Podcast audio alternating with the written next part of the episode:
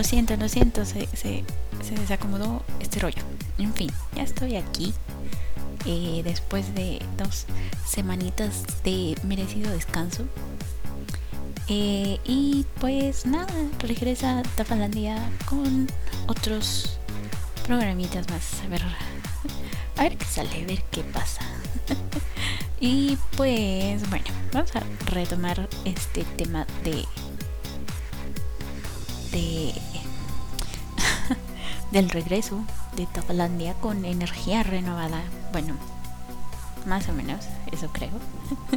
en fin, este prometí una biografía de, una banda que me hizo ah, falta dentro de, de lo que se de lo que viene siendo el movimiento Visual Key. Ay, déjalo bajo acá. Otro poquito la música porque siento que está muy listo. Sí, ya está. Este lo que pasa es que no puedo dejar pasar a esta banda, ya que estoy con lo del movimiento visual, porque es considerada como la banda que inicia todo, todo el movimiento visual. Todo, todo nace con esta banda, entonces podríamos decir que son los padres del visual key y pues por lo tanto, influenciaron a muchas de las bandas de las cuales ya hablé. sí, sí, sí, todas nacen, todas, todas las que entraron en el movimiento nacen de esta, de esta banda. Eh, y pues no podía, no podía dejarla atrás antes de pasar con otros géneros, con bandas de otros géneros. Me parece que esta es la importante, así que vamos a hablar de Dillinger. No, Dillinger. Lo siento, es que se me olvida. Ya sabes cómo soy con los nombres, entonces no debería sorprenderte. En fin, Dillinger. Así es. Entonces, esta vez, esta vez, la maquinita del tiempo nos va a llevar hasta 1983, donde un jovencísimo de apenas 14 añitos llamado Ichiro Takigawa, al cual conoceremos de ahora en adelante como Cypher, junto a sus amiguitos Tomohiro Nakao, alias Sila. Sí. Bueno, como en todas las bandas, ellos obviamente estaban en la secundaria porque pues ya sabes, ¿no? Pubertad rebelde sin causa. Entonces, ¿qué es más rebelde que... ¿Qué, qué, qué hay más antisistema que formar una banda? Nada, nada, nada. Entonces, este, Saila, eh, Kaoru Miyahira y Tadashi Uno, al cual eh, conoceremos como Shido. Ay, Permítanme, permítanme.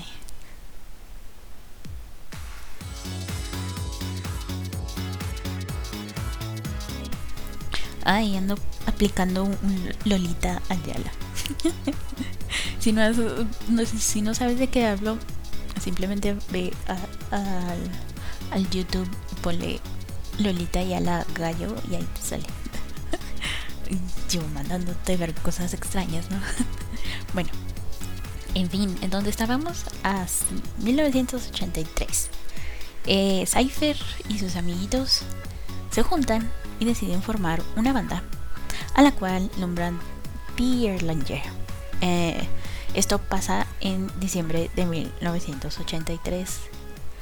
Eh, su primer presentación fue hasta mayo de 1984 en un evento realizado en el Osaka Bourbon Osaka Bourbon House, eh, un tiempo después se vuelven a presentar en el lugar, siendo ellos ya el acto principal. Eh, ellos este, se juntan para actuar, si mal no recuerdo, en, en un festival escolar. O los estoy confundiendo con otra banda. Creo que sí es otra banda. bueno, entonces, ¿qué? Sí, regresan a la a los Bone House ya como acto principal. Y todo iba bien hasta el mes de agosto cuando Kaoru Miyahira decide dejar la banda y pues se quedan sin vocalista por un tiempo. Ah, aunque corto, pero se quedan sin vocalista. Entonces llega Yoshifumi Fuki, mejor conocido como Dizzy, para ser el nuevo vocalista, así que pues la banda queda nuevamente completa. Qué rápidos de ellos son para encontrar músicos, fíjate. Así son todos. Rápido te reemplazan. no, no es cierto.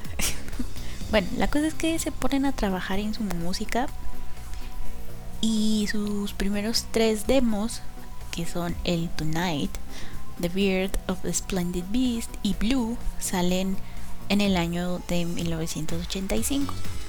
Participan en un evento en el Meguro Rokumeikan llamado The New Power Metal Audition, que pues era un concurso allá en octubre de 1986.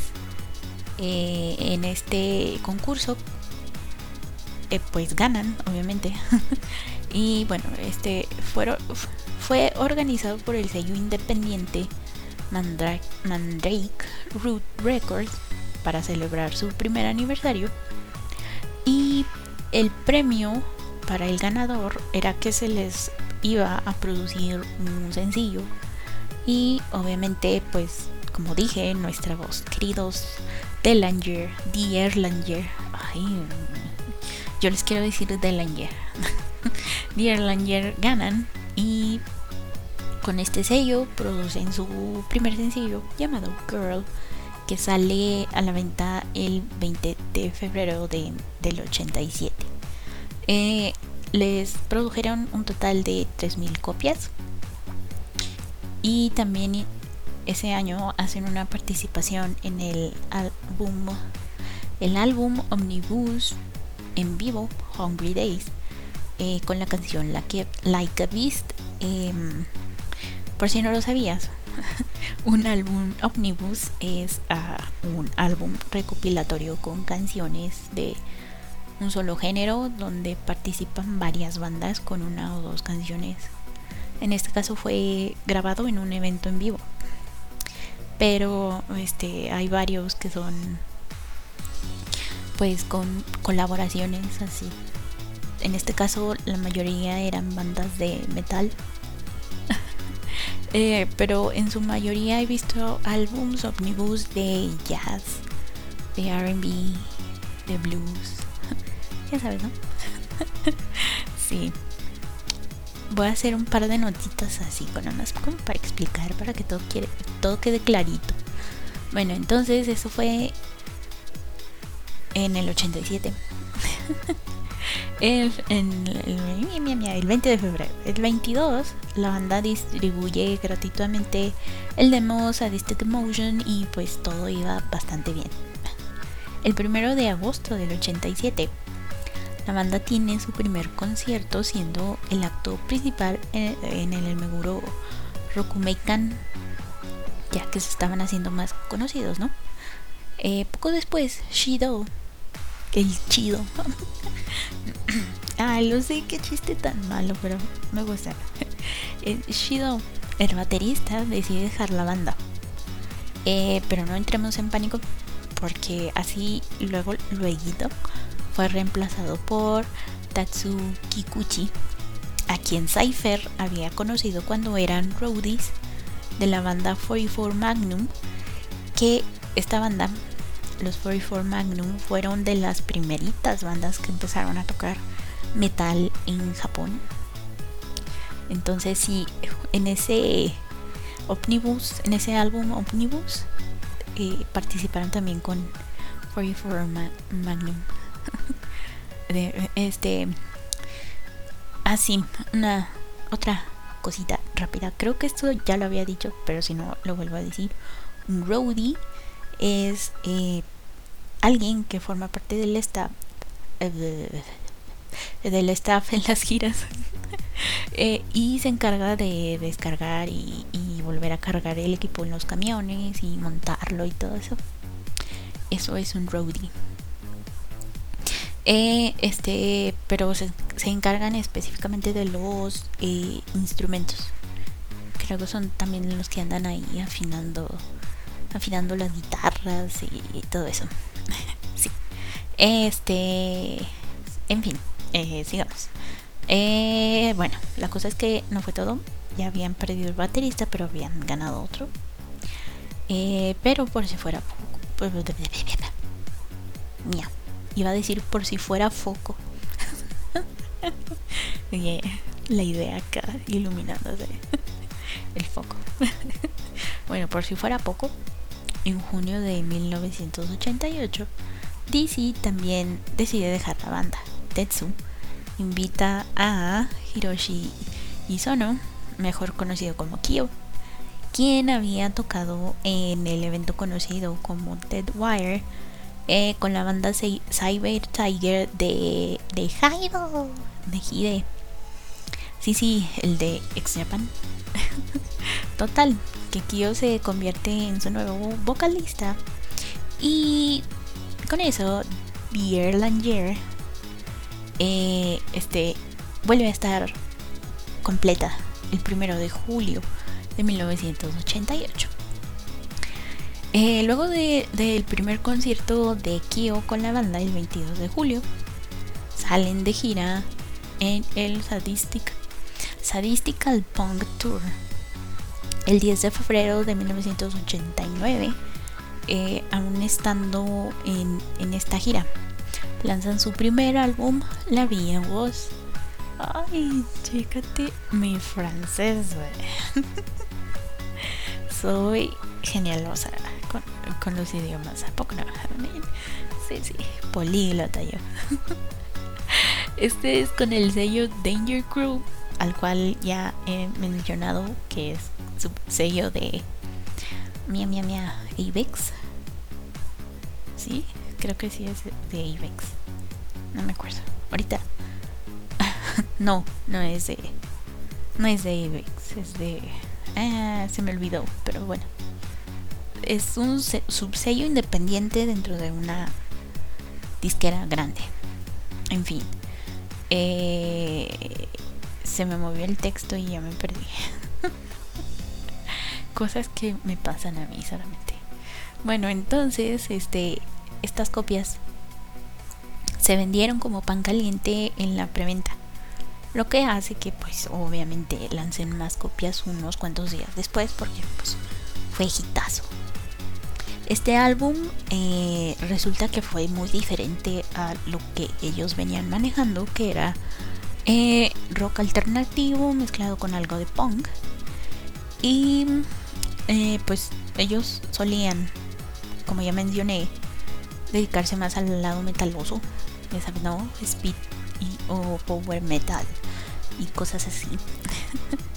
Em, y pues obviamente a la gente, bueno, a los que eran fans como sabemos, como he mencionado en todas las biografías de bandas, pues a la gente, a los fans ritmos no les gusta. Porque pues a quién no le va a gustar el cambio, ¿no? Queremos que todo siga igual, si no me los voy a, los voy a demandar. No, no es cierto. Este, bueno, Aquí también cabe destacar que ya empezaron a tener más como que su su uh, distintivo um, visual. Ay, ¿cómo es vestimenta? ¿Estilo? ¿Estilo de vestimenta visual? Porque si haces una búsqueda rápida en Google y ves unas imágenes de cuando empezó The Langer sí se ven muy, muy acá, muy glam, la estética glam. Vienen manejando lo que es la estética glam. Eh, y pues sí están un poquito más diferentes porque usan más maquillaje. Como el de el vocalista de Twisted Sister. Que se me olvida cómo se llama. Pero sí, el, si ves al Dylan Deer, piensas en ese hombre. En fin. Obviamente para promocionar el álbum pues se van de gira y se llama esta gira Incarnation of Erotism, ya, ya me falló el idioma, yo presumiéndolo. en fin, en 1990 comenzó eh, este comienza la banda firmando con el sello Ariola que es subsello de la BMG que obviamente es una disquera es o era no, no, recuerdo si sigue activa bueno este entonces ya como firmaron con disquera grande pues dejan de ser banda indie eh, estando en la gira Aitoshi Toko Kotsu en principios de año, la banda lanza su primer sencillo con discográfica mainstream. Ya sabes, ¿no? Vendidos. Vendidos al poder. este sencillo se llama Darling y sale el 27 de enero del 90. Eh, el, 7 ah, de marzo sale a la venta su segundo álbum llamado Basilisk. Ay, me acordé del anime Basilisk. Favor, oígenos que intenté ver el eh, ese es que no sé si es segunda parte, pero bueno, hablaremos de de Basilisk otro día. El 10 de septiembre, antes de comenzar la gira eh, The Moon and the Memories sale el sencillo Lullaby. Eh, que este ya lo habían grabado, pero lo volvieron a grabar. y eh, este me trabo, tengo así como que toda la información aquí, quiero decirla toda rápido y me trabo. Entonces, el sencillo Lullaby 1990 cuando están este antes de empezar la gira, ya empieza la gira y cuando termina, el 10 de octubre, eh, hacen una presentación en el Koi, no, no, no es Koi, es Koseinki Kaikan de Osaka. Es que ¿por qué ponen nombres que hacen que me trabe? Ay, ya. Este, entonces, pues todo marcha, manchaba. todo marchaba viento en popa hasta el 24 de diciembre de 1990, cuando The, Erlanger anuncia su separación. Así es, todos nos quedamos en shock. Bueno, yo no, porque no lo conocí en el 90, así que. este. Y pues todos los fans, obviamente, se quedaron así como que, ¿qué rayos? ¿Cómo? Nadie esperaba tremenda noticia, ¿verdad? Eh, este, la cosa es que los fans se enteran cuando recibieron una tarjetita de Navidad con el texto que, que decía más o menos así. Digo más o menos porque no sé. no sé bien, pero bueno, así decía. The Airland Year 1990, 11-19, o sea, es la fecha y las palabras Kaisan to Eternity.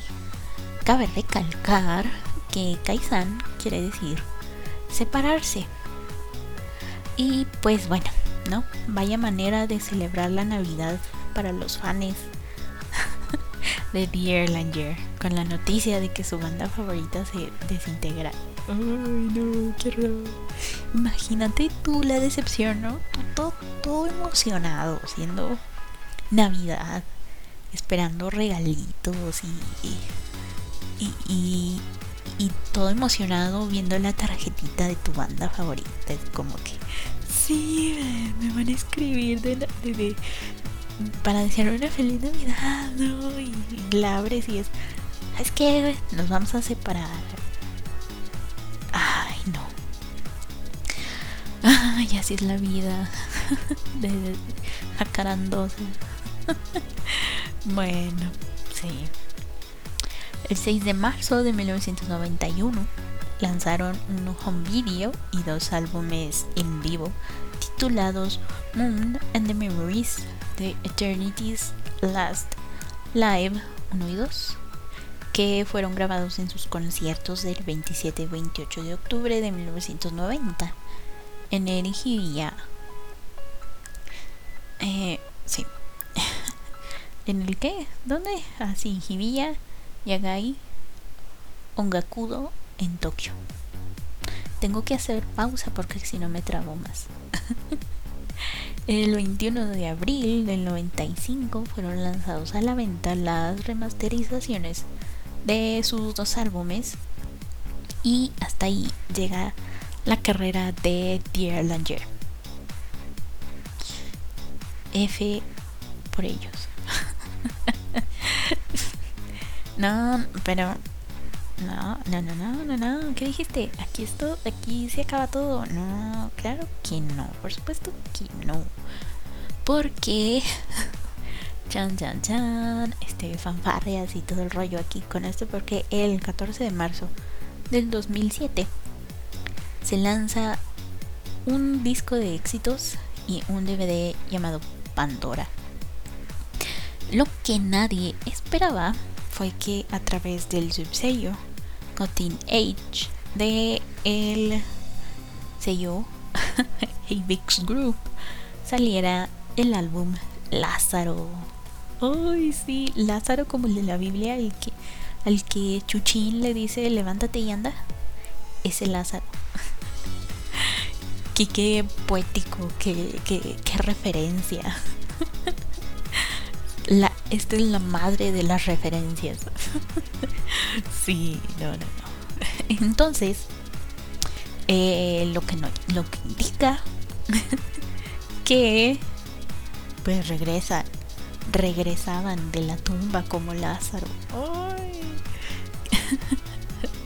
Así que este álbum es el primer material que lanzaron tras su pequeño descansito de 17 años. Vaya, ¿no? Todos queremos tomarnos unas vacaciones así de 17 años, ¿no? Imagínate en la escuela que te digan, sí, vamos, nos vamos de vacaciones por 17 años. ¿Quién está conmigo? ah, por cierto, no dieron explicación de, de su separación. Nada más dijeron, ahí les va la noticia y ya. Hasta la fecha no se sabe, así que solo nos queda pura especulación. Me encanta esa palabra. Pero bueno, regresaron y eso es lo que importa. El 22 de abril dieron un concierto llamado Barairo no se cae, Rosy Aizai en el CEP de Tokio. Eh, luego fue lanzado un DVD el 19 de septiembre dicha presentación. El 22 de septiembre de 2007 dieron un concierto llamado Abstinence Tours número uno junto con las bandas Mook y Merry. Este, Muku, sí, Muku, del cual ya hablé. no sé si hablar de Merry, lo estoy pensando. Bueno, el 19 de marzo del 2008 lanzaron este otra presentación en vivo. Así es. No, no es cierto, fue un single. El single se llama Sakuro, que incluye una versión regrabada de la canción Telephone, que fue originalmente incluida en el demo Blue y fue renombrada como Love Anymore. Fíjate nomás grabando y renombrando rolas.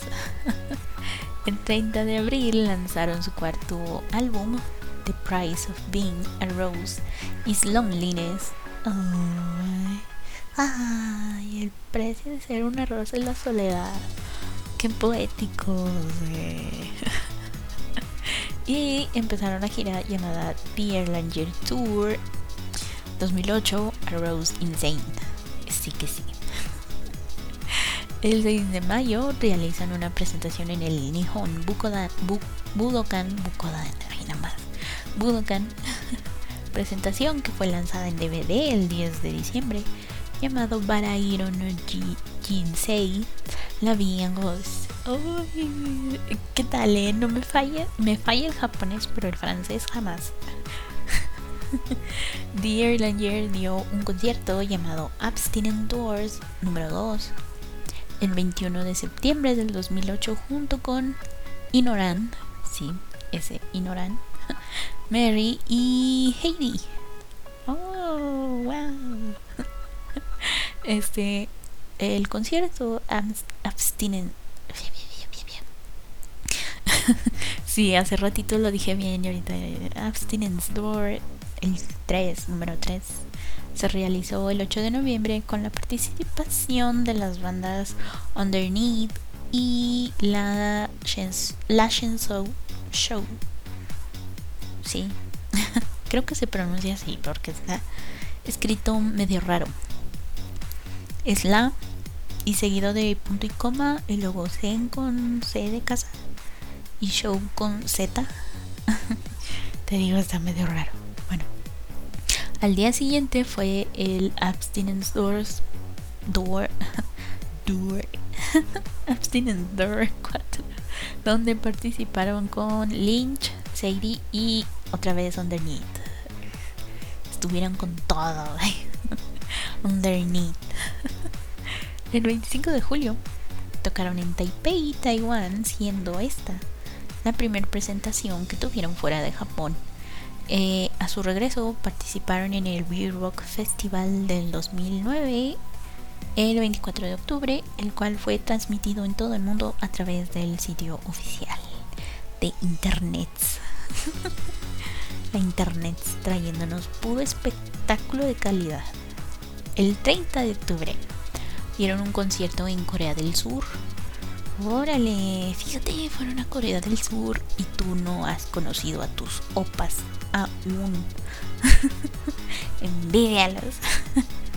El 11 de noviembre del 2009 lanzaron su quinto álbum homónimo. O sea, sí, el quinto álbum se llamó Dear Year. Exactamente, sí.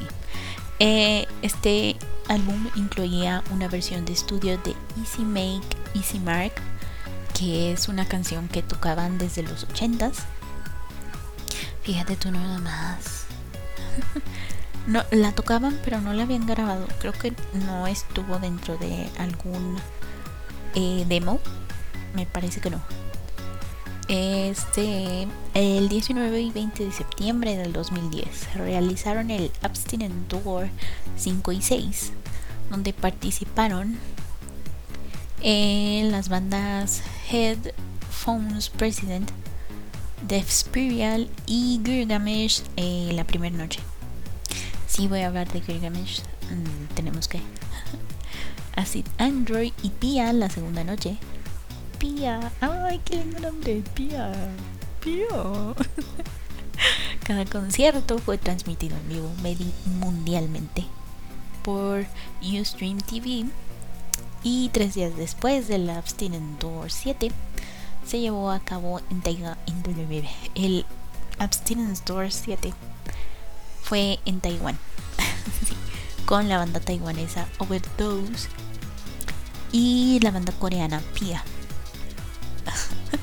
ah, sí, es cierto, Pia, ya, sí, los he escuchado. Muy buena banda.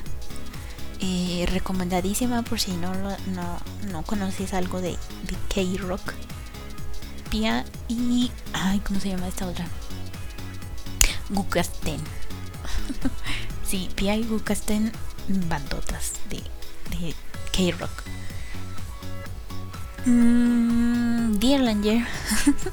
me, me, me, Dear Langer lanzó el álbum Fabulous Thing in Rose el 29 de septiembre del 2010 con 11 canciones, 8 covers, eh, eh, mía.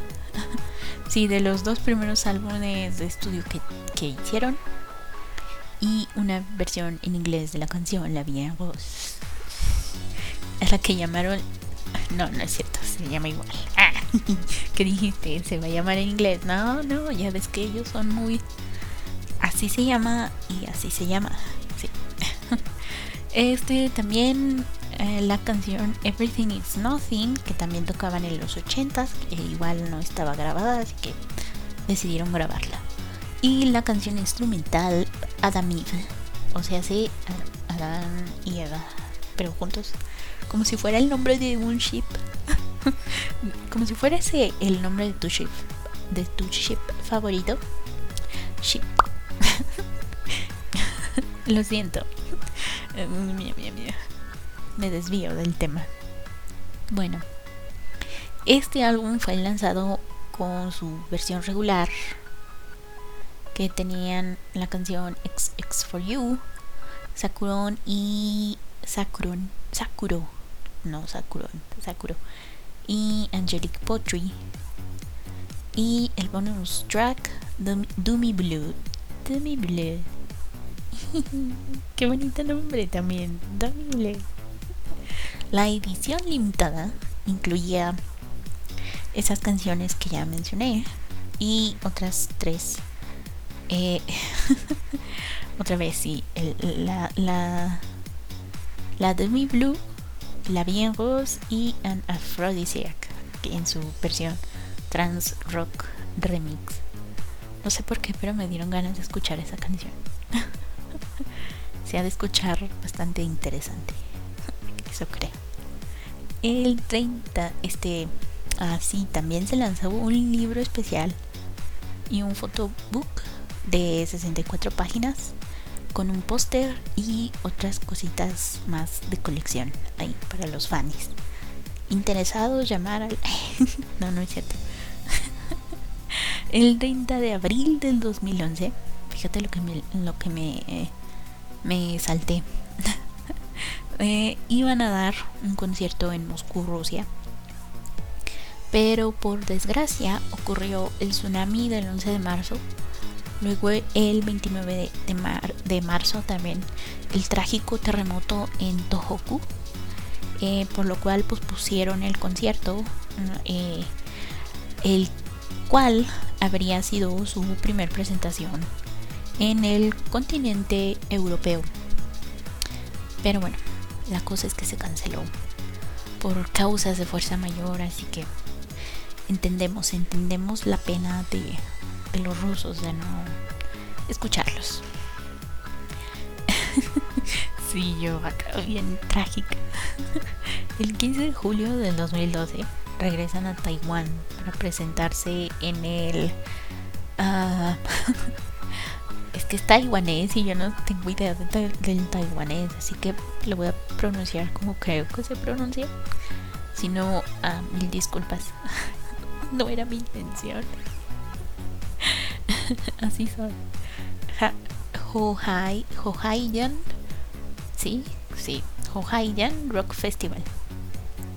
Eh, tras esto, realizan el cover de la, de la canción Iconoclasp del álbum tributo a la banda Boktik del disco Boktik Party 2 Respective Tracks of Boktik del cual banda y disco del cual hablé este, y también participaron en la gira de que hicieron por ese álbum de aniversario, los de Boktik.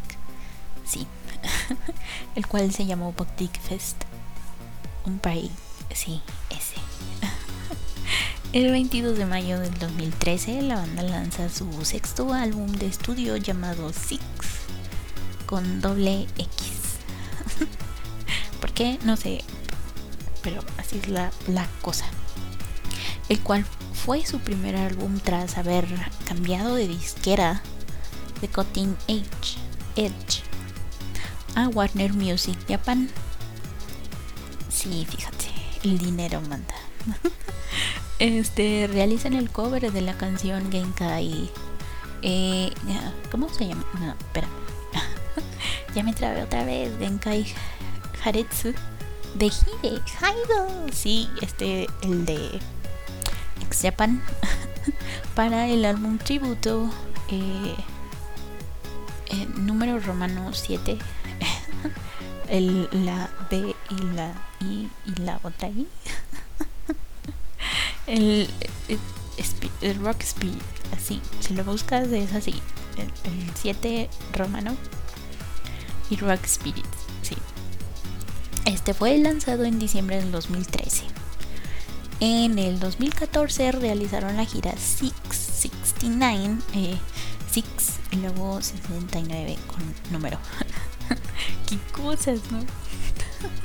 El álbum Spectacular Night Kuroshi Yuro no Suite salió a la venta el 15 de abril del 2015. El 2 de mayo comenzaron una gira como celebración de su aniversario 25 que termina el 14 de junio en el Akasaka Blitz y se presentaron el 28 de junio en el segundo día del Lunatic Fest de la banda Luna Sea, al igual que en el concierto Ana Anu, anu ¿Qué? no, no, le prestes atención, no dije nada malo, dije concierto anual. Anual. O sea, hace cada año se realiza este concierto. La banda Angelo. Intersection of Doma, Doma Dogma. Ay, El 5 de agosto del 2015. Sí, fue del 2015. Sí. No, del 2017. Ya me perdí. No, sí, del 2015. Te digo que aquí nomás regándola como siempre.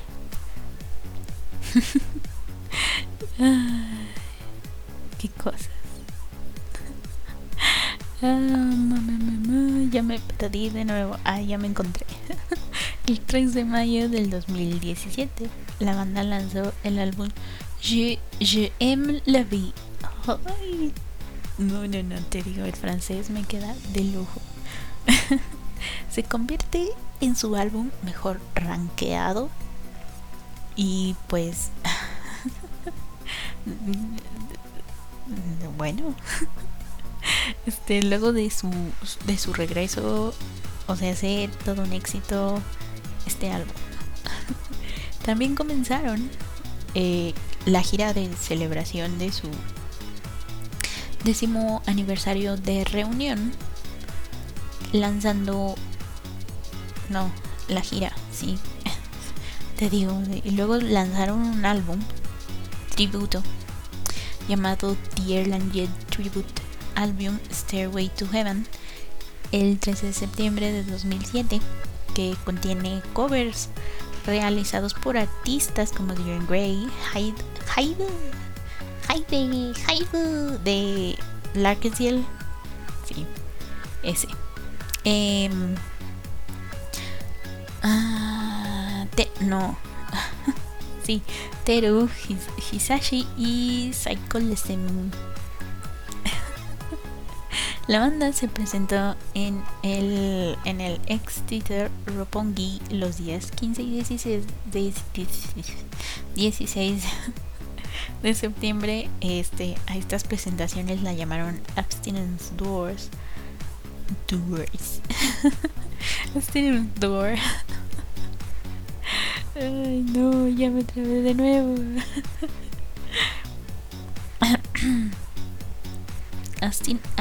Abstinence Door número 8 y 9. En la primera noche se presentan con las bandas Angelo y Desert. La segunda con las bandas Lynch y Psycho SMU. Mientras que Dear Langer se presentó junto con Hyde, Hide, sí, el del Arkansas la primera noche y la segunda junto con Kiyoharu, que también es un exitoso solista allá de Japón. Este, el noveno álbum de estudio de la banda salió el 22 de mayo del 2019 titulado Re Ronebe. sí, contando con una versión regular y una limitada, la cual promocionaron con una gira de 15, 15 15 fechas de mayo a julio. Ah, y bueno, actualmente eh, las actividades de la banda están en pausa. esperemos que no sea una pausa de 17 años como la que tuvieron hace tiempo. y pues nada, esa fue la biografía de la banda The Erlanger. y así llega a su fin falandia de la semana luego de dos semanitas de descanso. ay, ay, ay, me, me, me ahogo. y pues nada, espero que te haya gustado. Nos escuchamos la siguiente semana con otro temita interesante. Eso creo, eso espero. si no, bueno, ahí me dices que te gusta. En las uh, redes sociales, que es Twitter, es ta arroba tafa-brujita. En Facebook es Tafalandia, así lo encuentras. ahí, hay, ahí hay links para los capítulos anteriores. Y pues, um, uh, dudas, sugerencias, alguna pregunta, algún comentario, algún tema que quieres que trate, me escribes y yo con mucho gusto, con mucho gusto te leo y te escucho. y pues eso fue todo. Eso fue todo por esta semana. Muchas gracias por haberme escuchado. Yo fui, soy y seré Nafa, la bruja de la mala suerte. Chaita. Pausa dramática porque si no, no cuenta. Eso fue todo. Sí, ya. Vámonos, vámonos. Cierren todo, apaguen las luces. Adiós.